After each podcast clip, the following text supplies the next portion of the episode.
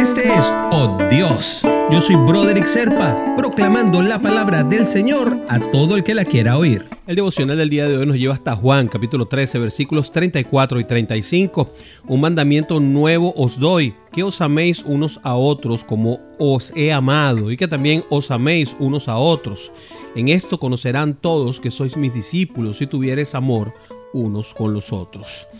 Esto es una orden específica emanada por Jesús, directamente dada, un mandamiento nuevo os doy. Es decir, si las tablas de Moisés pudiesen haber sido editadas como editamos hoy, un Instagram o un tweet, cualquier cosa, pues habría que agregar un número 11 a nuestros mandamientos para poner este mandamiento que Jesús viene a traer y que como he dicho ya en reiteradas oportunidades es una revolución absoluta a lo que sucedía en el mundo en aquel momento. Nadie estaba pensando en el amor era una época de guerra, de vida muy dura, en la cual se tenían muchos hijos con la única finalidad de que hubiese muchas manos para trabajar en el campo y muchas manos para cargar una espada.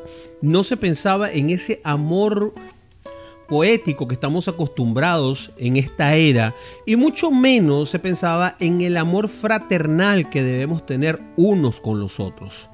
Es muy curioso que este mandamiento que les daba es el amor al prójimo que también estaba establecido cuando Moisés en el Levítico dijo, si no amaras a tu prójimo como a ti mismo, yo Jehová, amenazante Padre, el Hijo viene en otra actitud y esto es lo que llamamos ahora la nueva alianza. Es la alianza del amor nuestro con nuestro Padre y nuestro entre nosotros mismos. Él nos ha amado. Y amar como Jesús es algo muy diferente a amar como nosotros.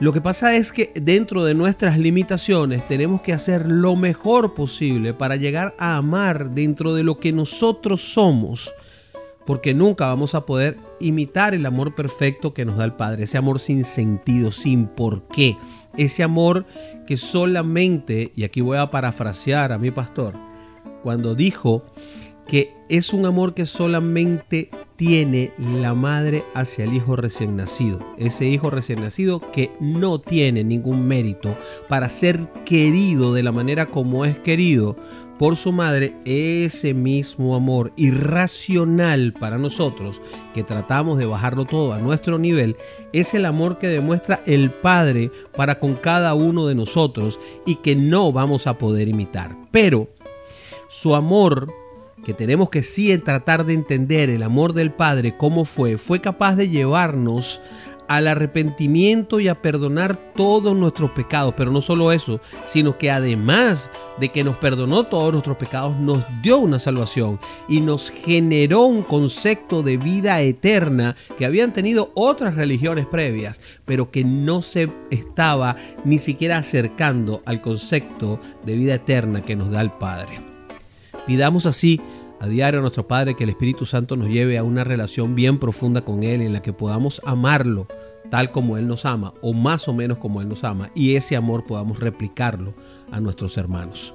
Padre, tu amor es incomparable. Me has dicho cuánto me amas y lo has demostrado en la cruz. Yo quiero conocerte más y más y quiero llenarme de tu amor y que ese amor sea el motor de mi vida y que permita que yo pueda también darle ese amor a mi prójimo como tú me lo pides expresamente. Padre, te lo pido en el nombre de Jesús.